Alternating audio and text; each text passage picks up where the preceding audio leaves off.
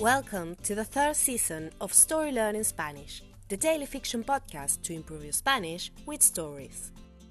In each episode of this brand new story, you'll get two repetitions of the audio and a glossary of new words to expand your Spanish vocabulary.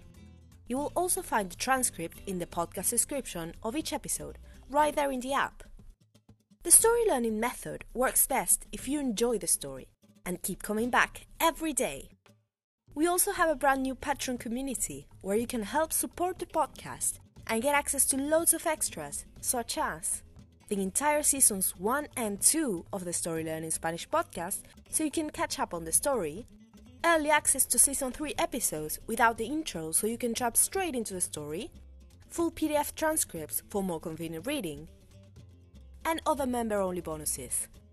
To join our Patreon community, please go to patreon.com slash storylearningspanish. Finally, please remember to subscribe to the podcast. Y ahora, empecemos.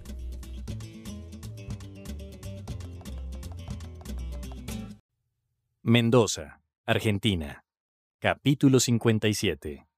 Un largo viaje. Álvaro y Julio descubrieron que tenían un mismo destino, Mendoza. Julio buscaba continuar su gira. En cambio, Álvaro iba al aeropuerto internacional de vuelta a México. Les pareció natural hacer el viaje juntos. Sacaron pasajes en un autobús. Era un viaje de unas cuatro horas. Consiguieron asientos en el lugar favorito de Julio, el piso de arriba, delante de todo. Decía que así podía observar mejor el paisaje. Por su parte, Álvaro no parecía tan interesado en la naturaleza. Estaba doblado en su asiento de frente a Julio y hablaba con mucho énfasis. Los mayas, los egipcios, los babilonios, los indios, dijo Álvaro, todos sabían de los eclipses. Los podían calcular a la perfección. Es obvio que no puede ser coincidencia. Ajá, asintió Julio sin demasiado entusiasmo. Es obvio que tiene que haber una conexión, continuó Álvaro. El mismo tipo de conocimiento al mismo tiempo en lugares tan distantes del mundo. Un conocimiento que incluso hoy nos resulta asombroso.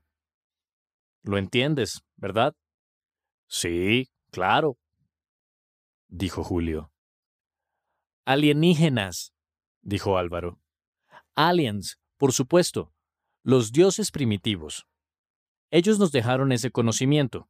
Desde hace un tiempo que estoy recogiendo testimonios de su influencia alrededor del mundo. Ni te imaginas lo que encontré en Angkor Wat. Mira, aquí tengo fotos. Álvaro le enseñó a Julio unas fotos en su móvil. Eran imágenes borrosas de algunas esculturas en Camboya. Este va a ser un largo viaje, pensó Julio. And now, let's have a closer look at some vocab. You can read these words in the podcast description right there in your app. Glossary Destino, destination. Asiento, seat. Asentir, to nod. Conocimiento, knowledge. Asombroso, asombrosa. Amazing. Borroso, borrosa blurry.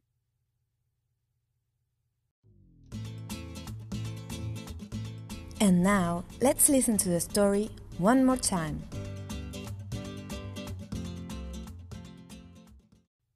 Mendoza, Argentina. Capítulo 57. Un largo viaje. Álvaro y Julio descubrieron que tenían un mismo destino, Mendoza.